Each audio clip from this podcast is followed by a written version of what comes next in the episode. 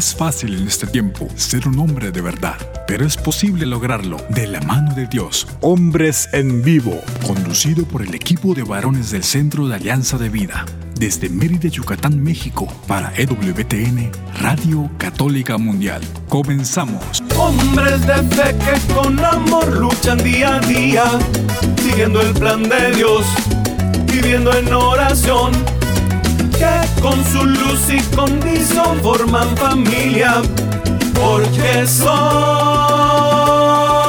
hombres de fe.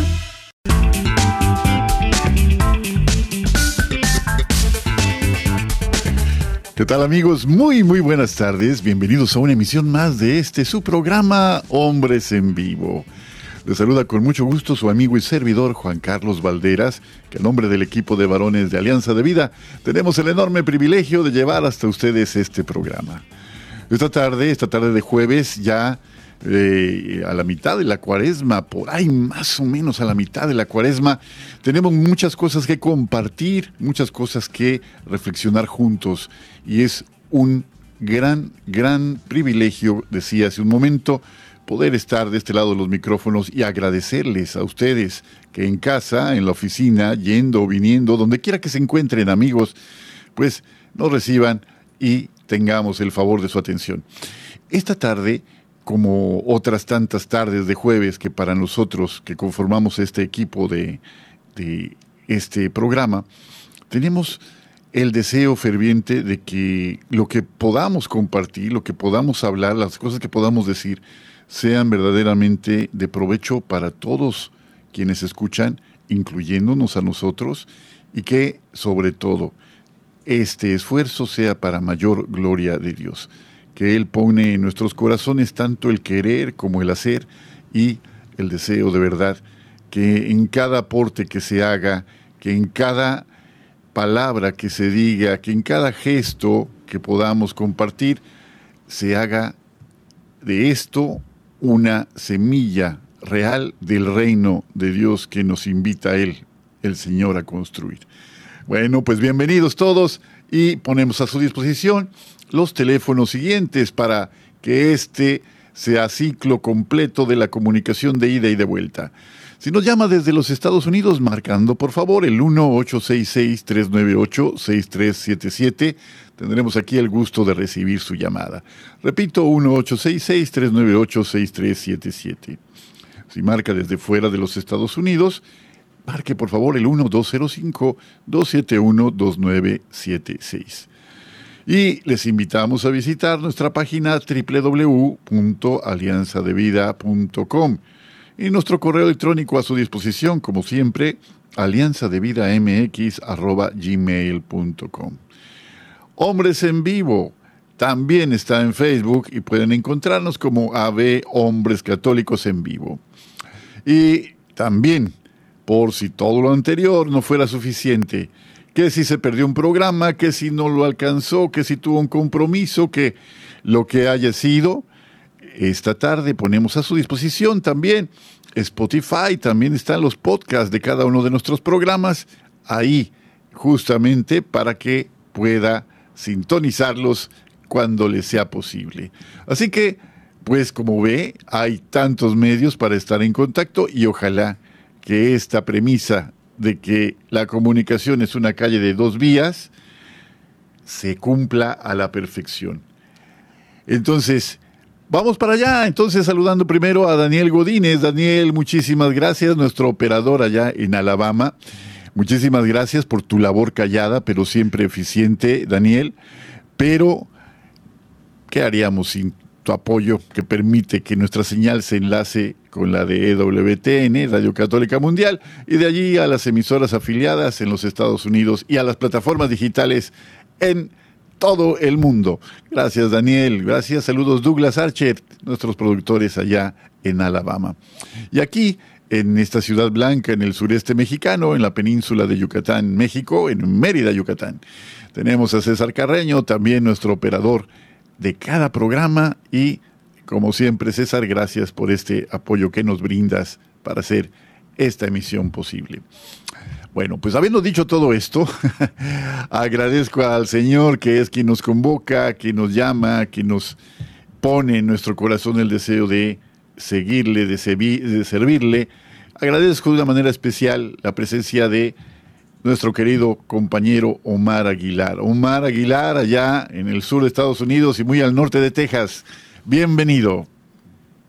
¿Qué tal, Juan Carlos? Así es, muy bien dicho. Aquí un gran saludo aquí uh, desde pues, efectivamente desde el norte del estado de Texas, muy al sur de los Estados Unidos. Como siempre, una gran alegría poder compartir, poder reencontrarnos en este nuestro espacio habitual y pues como siempre agradeciéndole a toda la, gente linda que permite acompañarnos, que nos permite acompañarlos, invadir su espacio por unos minutos y en cualquier actividad o en cualquier momento que, que tenga usted la oportunidad de, de acompañarnos y de permitirnos acompañarle, pues gracias de manera particular gracias a todas aquellas personas que a lo largo de la semana en las retransmisiones que las diferentes afiliadas de WTN y de Radio Católica Mundial pues toman eh, este programa, gracias por tomarlo y retransmitirlo, así es que la gente que nos escucha en otros momentos, en el fin de semana, pues muchísimas gracias. Y bueno Juan Carlos, pues una gran alegría poder volver a reencontrarnos una vez más aquí en Hombres en Vivo.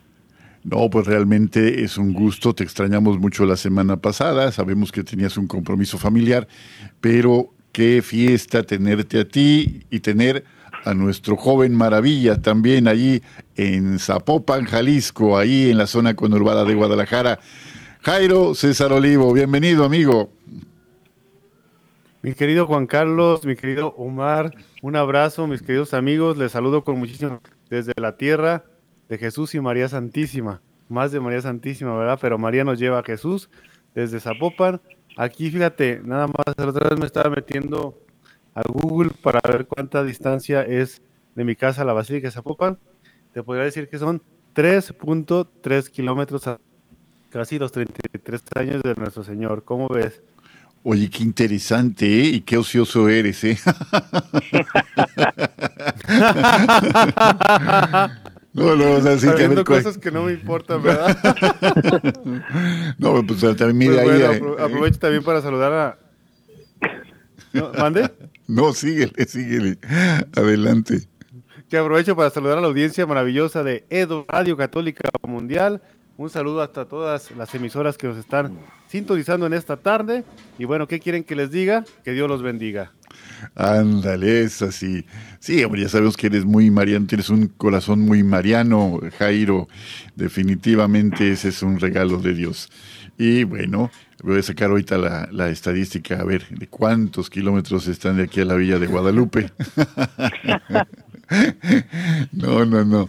Pues es un regalo, un regalo, Omar, Jairo, tenerles de vuelta. y bueno, pues aquí les platicamos que hemos tenido una pausa en el calor muy fuerte que con el que comienza la primavera aquí en la península. Nada más como una nota, ¿verdad? Porque eso mm, siempre me llama la atención que tenemos climas tan diferentes, ¿verdad? Pero tuvimos unos días de casi 40 grados, ¿no? Y entró el Frente Frío número 38, según recuerdo. Y ándale, pues ha, estado una lluvia muy agradable, una refrescó bastante. Incluso podría decir que he tenido hasta un poco de frío esta tarde, ¿no? Y esta mañana también, pero contrastando el calor de los días previos a lo que tenemos en esta, en esta tarde, ah, es un descanso tremendo. ¿Cómo andan por allá, Omar Jairo? Uh, aquí ha estado interesante, ¿eh? la verdad que este este invierno ha sido ha sido muy interesante, ha sido de altibajos. Uh, recuerdo principios de diciembre estábamos en shorts y disfrutando una temperatura cálida, muy agradable y hace un par hace un par de días estuvimos aquí, ¿verdad? A, algunas tormentas severas, avisos de tornado para esta parte del país, ¿verdad? Entonces ha sido, ha sido, ha estado muy fluctuado el clima estos últimos tiempos ah, y ahora estamos con una, con una tarde preciosa, un poco de lado fresco, pero muy agradable el día de hoy, pero sin duda, sin duda ya con miras y esperando que llegue la primavera y bueno, después pues a sazonarnos en el sabroso verano tejano. pues sí, ¿eh? fíjate que hay una canción, a ver, recuérdame, eh, una canción este, la, la Rosa de Texas, ¿o ¿cómo es? Es- es- ¿Hay una canción que se llama así, La Rosa de Texas? Ah, La- a ver, no, La- no sé, no me, a ver, Jairo, no sé, no, me agarraste en curva. No, no, no, no, no, no sé. Bueno, pues eh, De te- pronto- te- entonces, ¿para qué pagas el internet, Jairo? ¿Para qué lo tienes? ahora, es cuando, ahora es cuando lo necesitamos, ese bendito internet. A ver, ahorita lo Y estoy estoy seguro que ya más de alguien está ahorita buscando la roja, la rosa de... Llámenos para que nos diga a ver si... sí, por favor. Sí, la, la rosa amarilla de Texas. La Rosa Amarilla de Texas. Exacto. las Y su apuestas orquesta. y el rodeo va a empezar. Llegaron los jinetes a la fiesta del lugar. Eso. No, no, ese, ese, ese internet hoy sí desquitó. Ahora sí, para que veas. Sí, sí, sí, pues todo a propósito de que eh, he insistido, ¿no? De la el, el hecho de que la temporalidad de lo que nosotros vivimos, esta parte, ¿no? Es algo que tenemos que entender, que no hay alegría eh, que, que perdure para siempre. Dice, toda alegría se desvanece, pero y todo pesar se olvida. Pero el que hace la voluntad de Dios permanece para siempre. Esto que va y que viene, las temporadas, las estaciones, lo que sea. Hay una película muy interesante a propósito, ahorita que estoy en la parte de las remembranzas, por cierto, ¿no? Un hombre para todas las estaciones, es, es la vida de Santo Tomás Moro, justamente que muere precisamente por defender la fe, la fe católica, en la corte de Enrique VIII, un hombre para todas las estaciones. ¿Eso qué quiere decir, amigos? Pues que en medio del el cambiar de los tiempos, en medio de todo esto que vivimos a diario, también tenemos una eh, oportunidad de permanecer fieles. La- a, pro- a propósito de la canción que acabamos de escuchar, la canta Joselito, un tal Joselito, nos hace clara- a la aclaración nuestro amigo Daniel Godínez. Gracias, Daniel. ¿eh? Yo creí que le había puesto Jairo la canción. No, no, no. La rosa Daniel, a amarilla honor de. Pues excelente canción, muy hermosa, Yo por me sé cierto. ¿eh? otra, se llama Rosita de Olivo. No, por favor, no empieces, por favor. Se me sale con tus cosas, Jairo. A mí nunca Yo me han regalado rosas. Qué No se bueno. cuenta. ¿Vale? Dice que nunca le han regalado rosas, que no sabe si cuenta. cantan los Tigres del Norte. No, mejor no, porque ha de ser de otro tipo, mi querido Jairo. Oigan, Rosita este, de olivo, blanca flor de azar. Así dice. Daniel, ¿no tendrás la versión grabada, por favor? No, no, no. Y yo que tengo los audífonos bien puestos, no seas así, por favor, Jairo, vas a De- destemplarme. ahí. dedícate a la oración, hermano. gordo. Dedícate a la oración. El chiste es caer gordo. No, no, no, ¿qué pasó? Bueno, pues así estamos, mis queridos. Oye, nos platicaste, Jairo, ¿cómo están allá? El frío, el calorcito. Ahí lo tenemos, ahí está. Yo, No. Ese Daniel, es- eso es toda, toda verdad, Dani. Y nomás el acordeón, ¿eh? No, hombre, qué bárbaro. Pero Es bueno, no, sé, bueno. no sé si saben, no ¿Qué? sé si sepan que mis hermanos tienen un grupo norteño. No, para nada. Ah, mira. Sí, Entonces, ahí es la reunión norteño. después del programa. Así es, vénganse. Y somos Olivo, así que ya sabrán. Oye, espero que tú no seas el solista, ¿verdad? El vocalista. Espero por el Bueno, yo, del- soy- del yo grupo. toco pura música religiosa. Ah, bueno. Es el intermedio, es en la, es en la pausa. Aprovecha, Jairo. Exacto. No, hombre, no, pues fíjate que en esas expresiones de, de alegría, de alegría sana, desde luego, de alegría que, que nos lleva a- al disfrute legítimo, al disfrute auténtico de lo, de lo bonito de la vida. Qué, qué, qué, qué gozo, qué gozo hay. ¿no? Bueno, pues ya, nos has platicado. A ver, estás a 3.3 kilómetros de la Basílica de Nuestra Señora de Zapopan. ¿Y cómo está el clima por allá, Jairo, antes de pasar a lo de esta tarde? Pues fíjate que el día de hoy estaba haciendo frío en la mañana. Ya ahorita está haciendo un poquito cal- de calor. Y al rato va a empezar, yo, creo- yo, yo creo otra vez el frío, ¿verdad? Es lo que llamamos el frialor. Pero estamos muy contentos, gracias a Dios. Me da mucho gusto ya, este, de veras escucharles, ya, ya les extrañaba juntos, de verdad, es un, es un regalazo. Un regalazo. Mira que se, se descarado eres. miren, miren, miren, este, bueno, Queridos amigos, no están ustedes para saberlo, ni yo para contárselo, pero bueno, Jairo. bueno, amigos. Oigan, pues estamos de manteles largos este día de hoy, este 24 de marzo, 24 de marzo, porque este día celebramos justamente el recuerdo de la vida de un hombre que se comprometió en alma, en cuerpo, en todo al servicio de el Señor, al servicio del Evangelio, justamente sirviendo a los más pobres. Y esta tarde tenemos la enorme alegría de hablar de Monseñor Romero, profeta de la paz. Y va con este programa nuestro saludo cariñoso a todo el hermoso pueblo de nuestra hermana República de El Salvador. Nuestro cariño para allá, para todo el pueblo del Salvador y desde luego que a todas las naciones que eh, formamos y compartimos esta tierra de América, esta tierra eh, de tantos retos, de tantos desafíos, pero también de tantas bendiciones y de tantos testimonios de amor.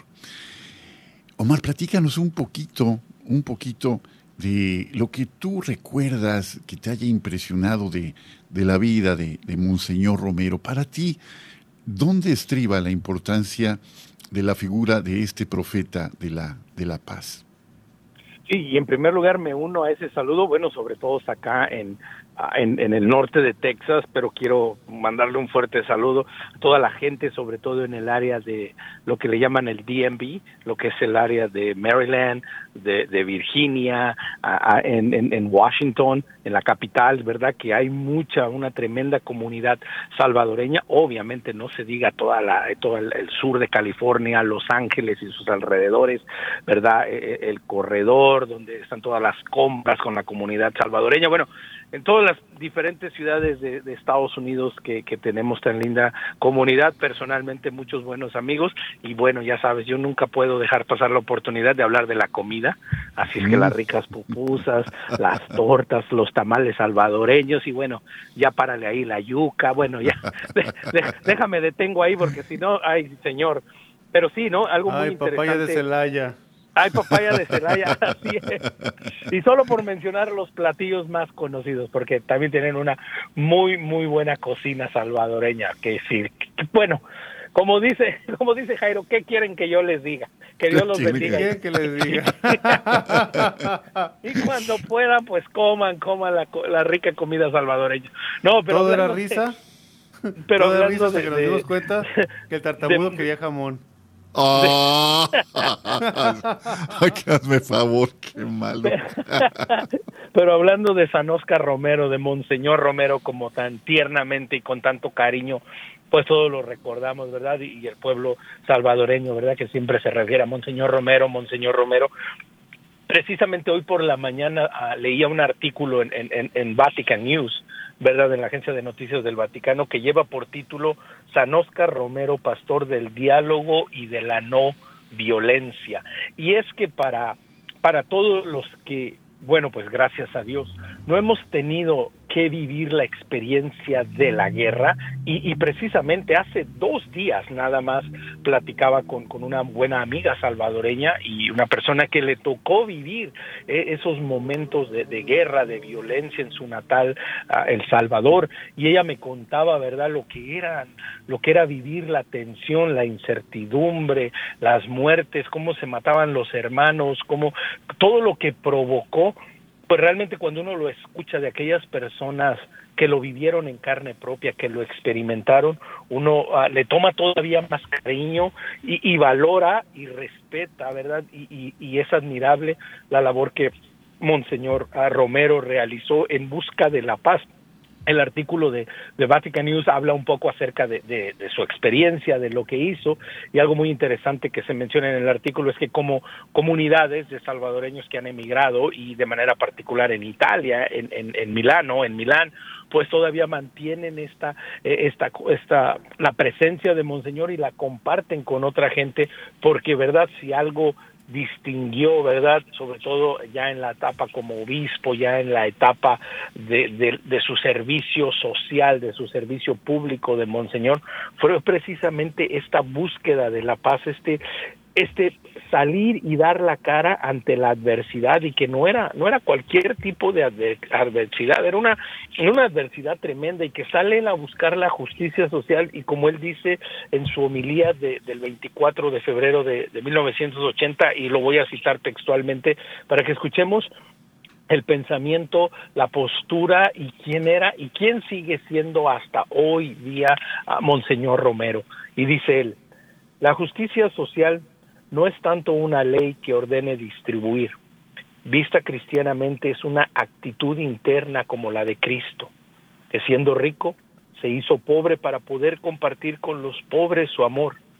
Espero que este llamado de la Iglesia no endurezca aún más el corazón de los oligarcas, sino que los mueva a la conversión cierro el paréntesis y esto para mí siempre es algo que me que me ha impactado y me ha animado de Monseñor Romero que tenía el valor para para para hablar para decir lo que estaba mal y lo hacía siempre desde la perspectiva de Cristo, desde aquel que cree en el resucitado y desde aquel que está comprometido sí con la paz, sí con la justicia, pero por encima de todo eso con el amor de Cristo que tenemos que dar el uno al otro, amar al prójimo. Y como él lo dijo en repetidas ocasiones, ¿cómo es posible que nos estemos matando entre hermanos? Esta es nuestra tierra, somos, somos la misma sangre y es un reto y una exclamación que hasta hoy en día resuena por toda la tierra. Un ejemplo extraordinario de el valor, de valor que solamente puede surgir a partir de un contacto profundo, un contacto íntimo con la gracia de Dios que fortifica y que nos envía, nos equipa para la misión y nos envía a ella. Pues vamos a una pausa, una primera pausa y estamos hablando, Omar, Jairo, un servidor, Juan Carlos, sobre Óscar Ardulfo Romero, Monseñor Romero, profeta de la paz. Siga con nosotros. Sé fuerte y valiente, no te rindas. Regresamos en un momento.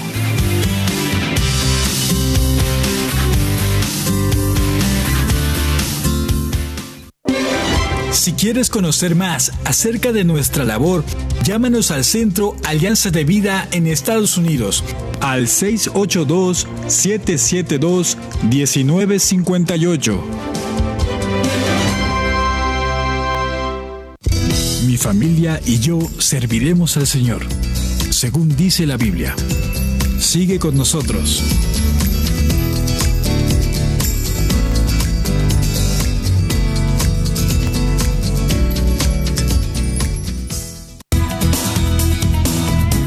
Gracias por seguir con nosotros en tu programa Hombres en Vivo.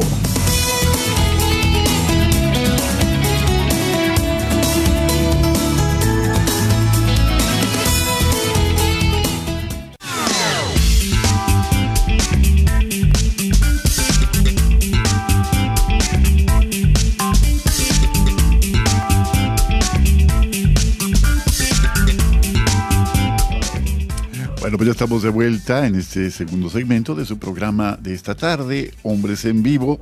Hablamos de Monseñor Romero, profeta de la paz. Profeta de la paz. Y por ahí se escucha un perrito ahí ladrando, allá por la calle. bueno, pues ahí lo tenemos también ahí participando, ¿no? Pues fíjense amigos que el, el hecho de, uno podría decir, bueno, la hay que nosotros, hay que, hay que morir, hay que morir por Dios, ¿no? Hay que morir por Dios. Sí, sí, sí, pero hay algo tal vez más difícil que morir por Dios. Vivir para Él. Vivir para Él y vivir de la manera que Él desea que vivamos. Y desea que vivamos por una razón, porque nos ama y sabe perfectamente que no hay una mejor manera de vivir que la que Él nos propone para nuestra plenitud.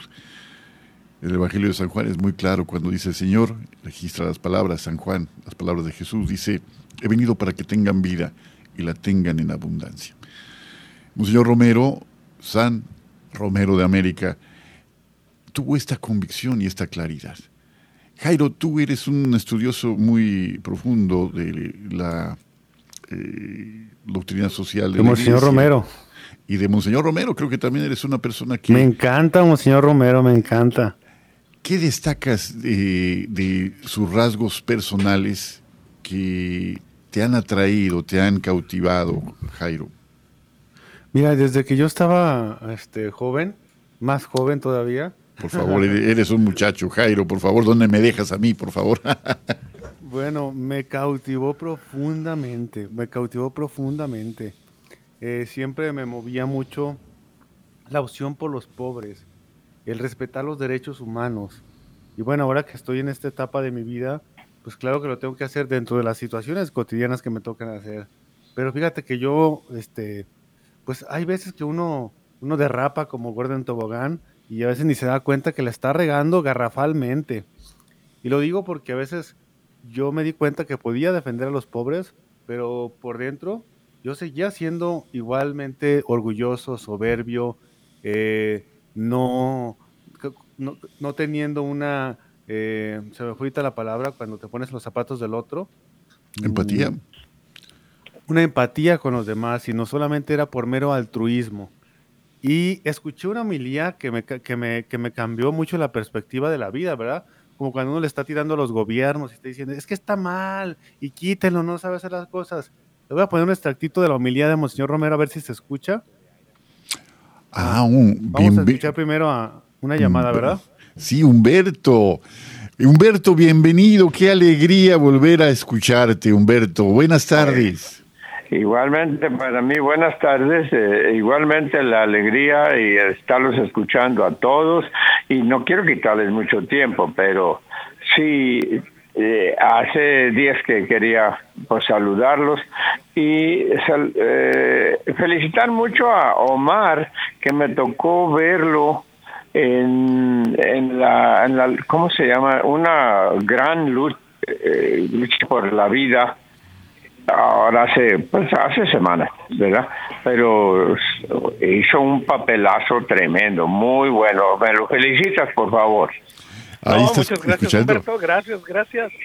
Ah, sí, sí, me estás oyendo, Omar. Sí, aquí estamos, aquí estamos. Ay, qué barro. Escuché todo lo que fue la, pues el recorrido del, del desfile ese día y pues me estaba dando cuenta que tremendo, muy bendito sea Dios que hiciste un papelazo muy bueno y los felicito a todos para no quitarles más tiempo, ¿ok?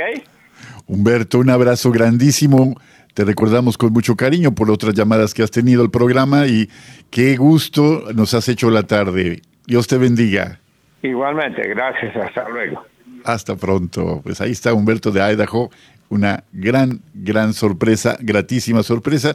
Y mira, Omar, pues verdaderamente esta resonancia de, la, de las tareas a las que el Señor nos llama. Felicidades por sí, esto. definitivo.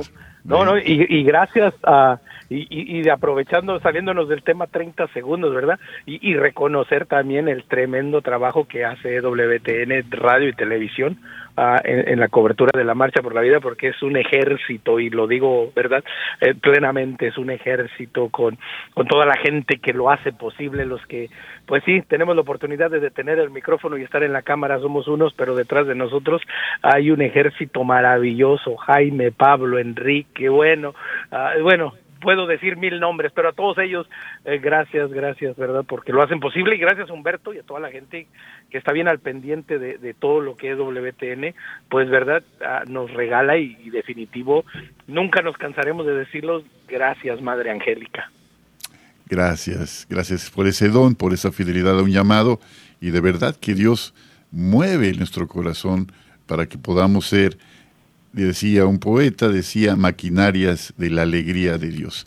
Bueno, pues un, regalo grande, Humberto, y volvemos aquí contigo, Jairo. Nos estabas platicando sobre este rasgo que te apasiona de Monseñor Romero, que descubriste a partir de una homilía que, en el que el Señor te tocó de una forma especial. Si gustan, la voy a, a ver si se escucha, me dice allá. A ver. personal es la base del gran pecado social. Y esto hay que tenerlo muy en cuenta, queridos hermanos. porque hoy es muy fácil como los testigos de la adúltera señalar y pedir justicia para esos, pero qué pocos se miran a su propia conciencia. Qué fácil es denunciar la injusticia estructural, la violencia institucionalizada, el pecado social. Si es cierto todo eso, pero ¿dónde están las fuentes de ese pecado social? en el corazón de cada hombre. La sociedad actual es como una especie de sociedad anónima en que nadie se quiere echar la culpa y todos son responsables. Todos son responsables del negocio, pero es anónimo. Todos somos pecadores y todos hemos puesto nuestro grano de arena en esta mole de crímenes y de violencia de nuestra patria. Por eso la salvación comienza desde el hombre, desde la dignidad del hombre, del arrancarlo del pecado a cada hombre. Y en la cuaresma este es el llamamiento de Dios, convertidos individualmente. No hay aquí entre todos los que estamos dos pecadores iguales. Cada uno ha cometido sus propias sinvergüenzadas y queremos echarle al otro la culpa y ocultar las nuestras es necesario desenmascararme. Yo soy también uno de ellos y tengo que pedir perdón a Dios porque he ofendido a Dios y a la sociedad. Este es el llamamiento de Cristo, la persona ante todo. Y bueno, pues esta homilía sobre todo hace hincapié en que a veces nos podemos fijar mucho en las culpas de los demás y nosotros mismos no nos damos cuenta de que tenemos una culpa también, ¿verdad? como todos cometemos pecados y todos somos responsables. Y está la conversión en empezar por cada uno de nosotros. Justamente, Jairo, es esa frase que se desprende del, el reclamo del Señor de quitarse primero la viga del ojo propio antes de intentar quitar la paja del ojo ajeno. Y la frase que se desprende de ese ese dicho del Señor, dice, no es con la paja del ojo ajeno con que se construye la casa del Señor, sino con la viga que uno quita de su propio ojo. Tenemos esa tendencia a juzgar, a condenar, a ser fáciles para el juicio para otros y muy indulgentes con las cosas que hacemos nosotros mismos. Eh, se trataría de pedirle al Señor la claridad, y el equilibrio necesarios para que este reconocernos pecadores y necesitados de Él nos impulse a ser más compasivos, llenarnos de misericordia también ante las faltas de otros. Y este reconocimiento de que el pecado social es la suma de los pecados individuales también. Qué claridad del mensaje y qué fuerza del mensaje de, de Monseñor Romero. Hay homilías que son profundamente profundamente confrontantes eh, de Monseñor Romero y resuenan a través de tantos años. Él, murió asesinado en 1980. Tan rápido han pasado 42 años de su martirio y sus palabras son tan vigentes como las de el día que las pronunció. Sí, efectivamente, Jairo, es una homilía muy, muy fuerte. Omar, nos ibas a platicar, nos, platicaba sobre todo esta, eh, este, este, este, artículo del que leías y todo, pero tu propia experiencia de eh, pues aprendizaje como discípulo de Jesús, de un testimonio tan fuerte como el de Monseñor Romero. ¿Qué otra cosa te toca tu corazón, Omar? Sí, y, escuchándolo, ¿no? Nosotros, gracias a Dios. Hoy, hoy en día pues tenemos la oportunidad, por ejemplo, a, mí siempre me maravilla cuando tengo la oportunidad de escuchar a un santo, ¿no? De, escuchar a un santo, porque bueno, pues los tenemos en los altares, pedimos su intercesión, tratamos de seguir su ejemplo de vida, pero bueno, hoy gracias a Dios tenemos inclusive la, oportunidad de escucharlo, ¿no? No sé cómo sonaría la voz de Santo Tomás de Aquino, de Santa Teresa de Ávila, ¿verdad? O de Santa Teresita del Niño Jesús, pero escuchar a, a, Monseñor Romero es así como que, wow, lo leo y, lo escucho y lo, puedo ver y definitivo, ¿no? Esto, esto que él hablaba es muy importante y que en, innumerables ocasiones, sobre todo cuando él se refería a la desigualdad, ¿no? Y, y, nos hacía un reto, como, como bien dices, Juan Carlos, muy confrontante en las homilías, pero desde la caridad, desde el amor y desde una desde una, una postura y una posición cristocéntrica en la que él siempre nos retaba. Es que no está mal que, que, que, alguien tenga dinero, ni es odio por la riqueza. El problema es que las personas, ¿verdad?, se alejan, se terminan alejando de Dios, terminan convirtiendo esa riqueza en su Dios y terminan volteando la mirada, alejándose de aquel necesitado, de aquel pobre, y como él lo dijo en más de una ocasión, en más de una homilía, necesitamos la pobreza del alma, necesitamos que nuestra alma tenga y, y esté sedienta de Jesús para que podamos ver en el prójimo a aquel que tenemos que ayudar, para que veamos nuestra riqueza en los necesitados y que de nuevo lo, lo aclamó y lo dijo él hace, hace más de 40 años y sigue siendo una realidad, sigue siendo una gran necesidad en, en nuestras comunidades, en Latinoamérica y en otras partes del mundo. Seguimos necesitando esos profetas de la paz, esos profetas que, que no tengan miedo a, a declarar lo que es justo y lo que es correcto, sobre todo a partir de este encuentro con Jesucristo, ¿no? En, más de un par de ocasiones él en su vida tuvo que parar sus estudios, ¿verdad? La primera vez, si no me equivoco, fue porque tenía que trabajar, tenía que ayudar a su familia, siendo uno de siete hijos, su padre siendo el único proveedor para la familia, tuvo que dejar sus estudios y tuvo que trabajar. Vivió también esa parte, la necesidad, el trabajo y el esfuerzo. Después, debido a la Segunda Guerra Mundial, tuvo que regresar a El Salvador. Es decir, fue un hombre que en su experiencia de vida experimentó la necesidad, la pobreza, vivió la guerra, supo los estragos de esto y después pues lo tuvo que vivir en su propia tierra, en su propio apostolado, en su propia misión, en su propia vocación de vida, pero no se amedrentó, no se asustó por más que lo amenazaban por más que le decían que ya no hablara, que ya no opinara, que se callara, que verdad simplemente se dedicara a ser un cura y nada más. Él sabía que alguien tenía que clamar por las necesidades, él sabía que alguien tenía que clamar por la injusticia que estaba viviendo su pueblo, el pueblo salvadoreño y como él mismo lo dijo, entre hermanos entre los propios hermanos y yo creo que eso sigue siendo hasta hoy en día el gran reto, ¿no?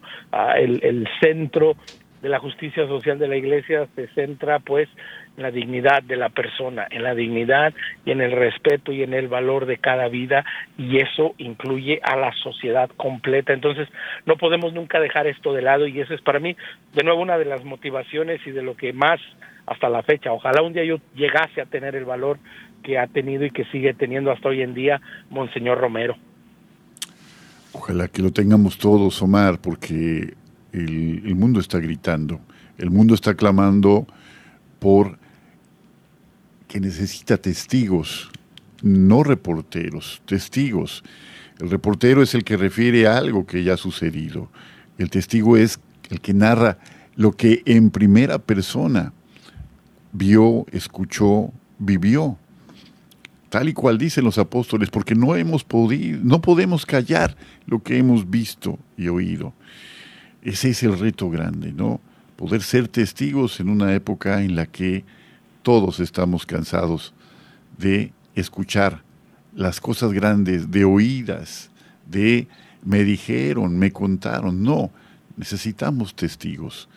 Y si el Señor nos llama a hacerlo, pues confiar en la fuerza que Él imprima a nuestra vida. Pues muy fuerte la tarea, muy fuerte el, rigor de, lo que el Señor pide a sus, nos pide cuando nos envía. Me acuerdo mucho del llamado a Jeremías, ¿no? Dice, si no me, ¿qué voy a decirle si tan solo soy un muchacho? ¿no? Dice, no digas soy un muchacho, le dice el Señor, porque a donde yo te envíe irás y lo que yo te diga proclamarás. ¿no? Y Jairo, pues tú estás en esas, ¿no? Tú estás en esas también de... de eh, una, en esos conflictos sociales, ¿verdad? no, de hecho, en ese hecho de que... decir, ¿A qué te referías, Juan Carlos? no, pues es la respuesta a un llamado, ¿no? Un llamado muy claro, ¿no? A una... Híjole, sí. Y, seguramente... ¿Qué te digo, Juan Carlos? Sí, adelante, adelante. ¿Qué te digo? Yo creo que pues como en todo lugar se ponen obstáculos, ¿verdad? Se ponen obstáculos y a veces esos obstáculos eh, también uno tiene que librarlos y tiene uno que pues, precisamente eh, tratar con la ayuda de Dios primero, tratar de desenredarlos para que se respete la dignidad humana. Eh, hace rato que estaba escuchando yo a Omar, decía algo bien importante, el fin de la doctrina de la, iglesia es la dignidad del ser humano. y precisamente yo me encontraba con una página de, Monseñor Romero, donde mencionaba precisamente eso, ¿verdad? En, la, la CNDH de acá de, de, de, México, escribe un artículo donde arriba dice, este es el pensamiento fundamental de mi predicación, nada me importa tanto como la vida humana, firmada el 16 de marzo del año 1980. Y realmente, a veces los que todavía no toman conciencia o no tomamos conciencia sobre qué significa la iglesia, qué significa eh, el culto a Dios, qué significa la salvación, significa que el ser humano entienda que es hijo de Dios, ¿por qué? Porque lo hizo ser humano, a su imagen y semejanza, que entendamos que la humanidad encierra la divinidad, que nuestra humanidad también es divina cuando sabemos tener conciencia de lo que somos, de lo que podemos hacer aún, aún del lado de nuestras diferencias, ¿verdad? Eso es lo que nos enseña la iglesia, es lo que nos enseña nuestro Señor Jesucristo, ¿verdad? Que nosotros podamos defender a los que no tienen voz, a los más pequeños. Y eso no significa que estemos en contra del pensamiento de otro ser humano. Todos debemos entender que es nuestro mismo pensamiento, que trabajamos para el mismo Señor, que nuestras diferencias pueden ser suavizadas con el diálogo, Ahora, cuando Monseñor Romero fue canonizado o beatificado, beatificado, pues fue beatificado junto con Pablo VI. Pablo VI decía que la iglesia sea la iglesia del diálogo, sea la casa del diálogo. Entonces, estos ejemplos tan grandes y tan maravillosos, ojalá nos hagan tomar conciencia de que no es que el otro está mal y me voy contra él, no. Mi hermano ha tomado un camino equivocado, pero yo lo voy a ayudar. No se trata de fregarme al otro, se trata de que los dos construyamos justicia, de que los dos construyamos dignidad y que los dos construyamos la paz que tanto anhelamos como humanidad. Y fíjate en esto que mencionas, esta necesidad del diálogo, esta necesidad del encuentro, que está retomando de una manera, eh, pues sin ningún sin ninguna cortapisa eh, el Papa Francisco en su búsqueda de la sinodalidad, ¿no? En este camino sinodal. Eh, la necesidad de la apertura, del diálogo, del encuentro. Eh, San Pablo VI también sufrió muchísimo, sufrió muchísimo por la incomprensión de, sus coetáneos, ¿no? En la época donde él vivió, muy, muchísimas críticas, recibió muchísimos cuestionamientos. La iglesia atravesó una turbulencia tremenda, ¿no?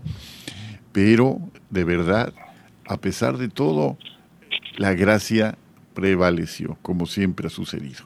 Y bueno, pues vamos a otro corte y regresando, vamos ya para la parte final de este programa esta tarde de jueves, Hombres en Vivo. Siga con nosotros. Sé fuerte y valiente, no te rindas. Regresamos en un momento.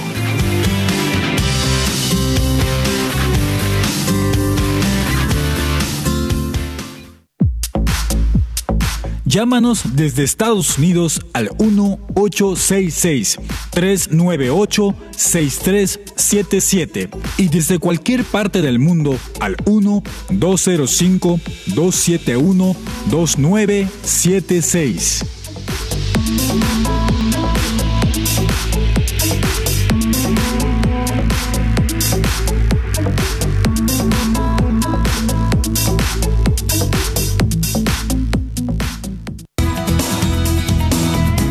Gracias por seguir con nosotros en tu programa Hombres en Vivo.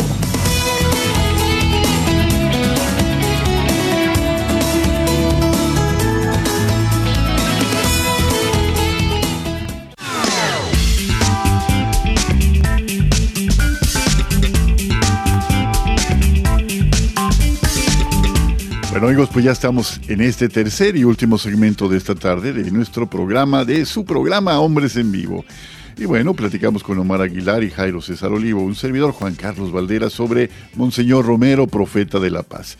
En los dos momentos anteriores, en los dos segmentos previos, hemos estado de alguna manera bordeando el carisma personal de Monseñor Oscar Arnulfo Romero, que finalmente cristalizó en una lucha sin parangón por los derechos civiles, los derechos humanos de El Salvador, de la gente en El Salvador en una época especialmente compleja, especialmente difícil, la década de los 70s y de los 80s en El Salvador, como eh, lo ha habido esa, esa, turbulencia en otras partes de nuestro continente en diferentes épocas y con acentos muy particulares en cada país habido.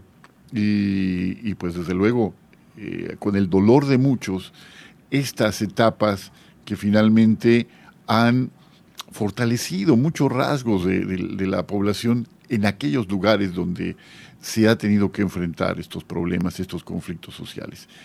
Eh, vamos, ¿qué, les parece si vamos perfilando un poquito de cómo fue el camino de, vida de eh, este profeta de la, de la paz, este profeta de la esperanza. Algunos datos que nos quieras compartir, Omar, sobre la trayectoria biográfica de Monseñor Romero. Alguna cosa que quieras compartir con el auditorio.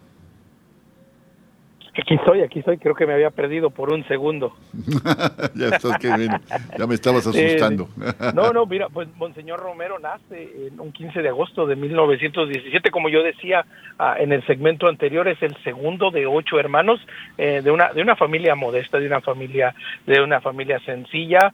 Su padre Santos era empleado de correos, telegrafista y su madre pues se encargaba de, de las labores del hogar, ¿verdad? Ah, en ese tiempo, pues El Salvador era un país que gozaba hasta cierto punto, ¿verdad? Una estabilidad, una, una estabilidad financiera, una prosperidad. Así es que en esta primera etapa, pues Monseñor Romero crece en un ambiente pues un poco un poco pacífico por así pensarlo aunque bueno igual ya El Salvador pues se encontraba también en esta lucha entre la pobreza y la riqueza verdad entre los latifundios y diferentes cosas pero en este aspecto de su vida pues va creciendo de manera normal. Después entra al seminario siendo joven y como decía yo pues tiene que dejarlo tiene que dejarlo por un periodo pasa seis años sale del seminario y tiene que trabajar para ayudar a sostener a su familia y después de un periodo regresa al seminario, después es enviado a estudiar en Roma y bueno, con el lanzamiento y con verdad la Segunda Guerra Mundial, él tiene que regresar a su natal El Salvador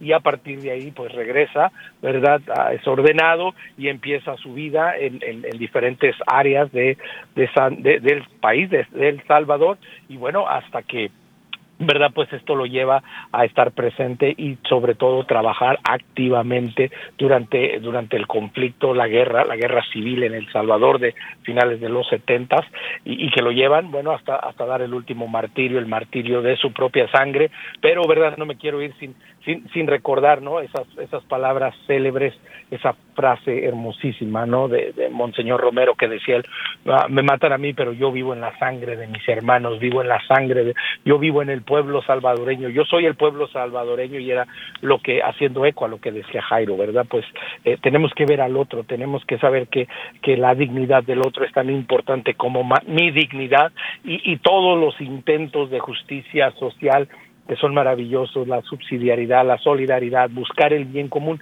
siempre tienen que partir desde reconocer la dignidad del otro, la dignidad del prójimo, mi propia dignidad y su dignidad, y, a, grandes rasgos, eh, eso es lo que a mí siempre, de nuevo, siempre me anima y me motiva, y, ojalá, ojalá que nos atrevamos cada día a ser un poquito más como Monseñor Romero.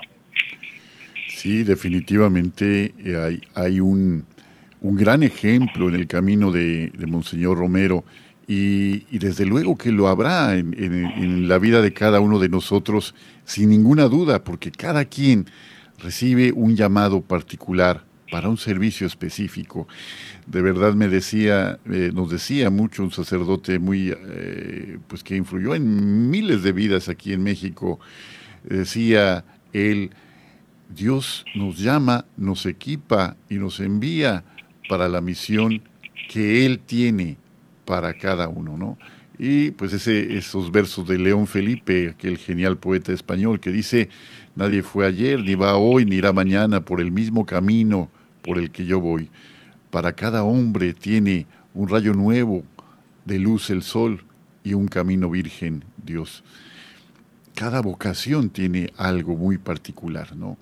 Y bueno, efectivamente Jairo, pues este, Monseñor Romero, como nos dice Omar, era hijo de una familia de numerosos hermanos, ¿no? Y la escasez, eh, seguramente las dificultades económicas, pues eran algo que pues tuvieron que paliar de, de diferentes maneras, tuvieron que sobrellevar. Este gesto permite vivir en carne propia, permite acercarnos a la necesidad de tantos que en nuestro continente, en el continente de la esperanza, que así llamó Juan Pablo II, San Juan Pablo II a, América, eh, pues vivimos, Jairo. Eh, ¿Qué cosa rescatas tú de una pobreza que no es alienante? Es decir, la pobreza no puede glorificarse, la pobreza en sí no puede ser buena. La pobreza no es buena, limita, limita a la gente, la margina, la, le priva de oportunidades. Pero muy brevemente, Jairo, que ya estamos en la parte final, ¿qué cosa podemos aprender de Monseñor Romero para vivir el día a día? Un minutito para, estamos terminando.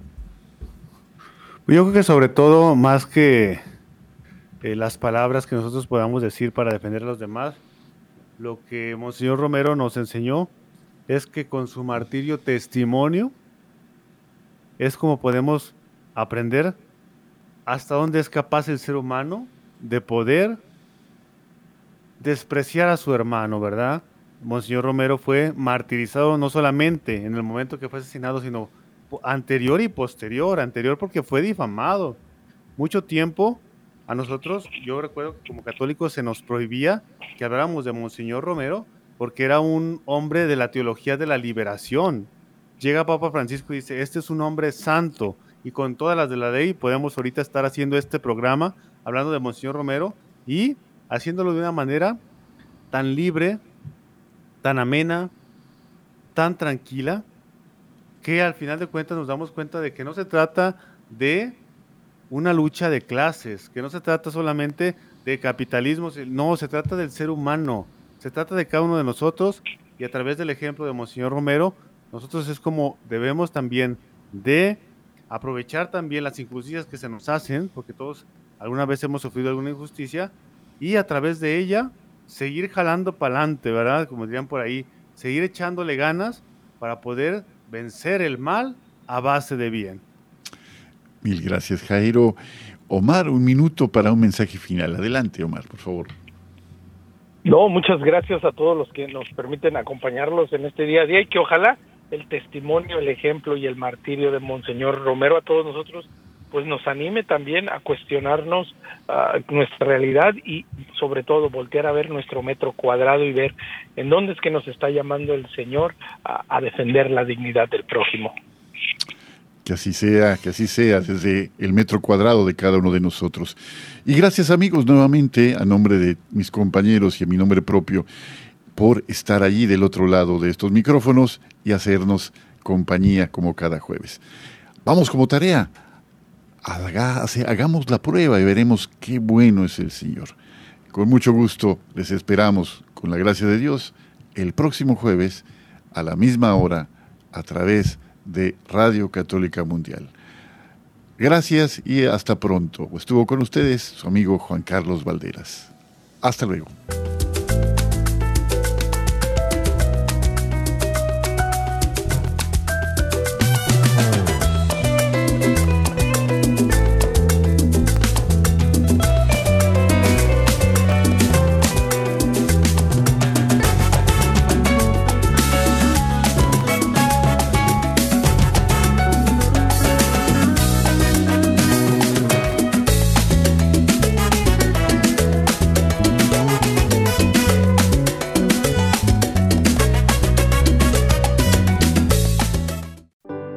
Hola mis hermanos, soy Caro Ramírez y estás en EWTN.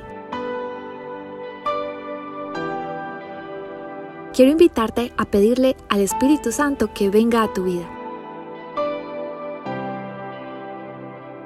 Él tiene grandes planes para ti y solo basta que le busques con todo tu corazón.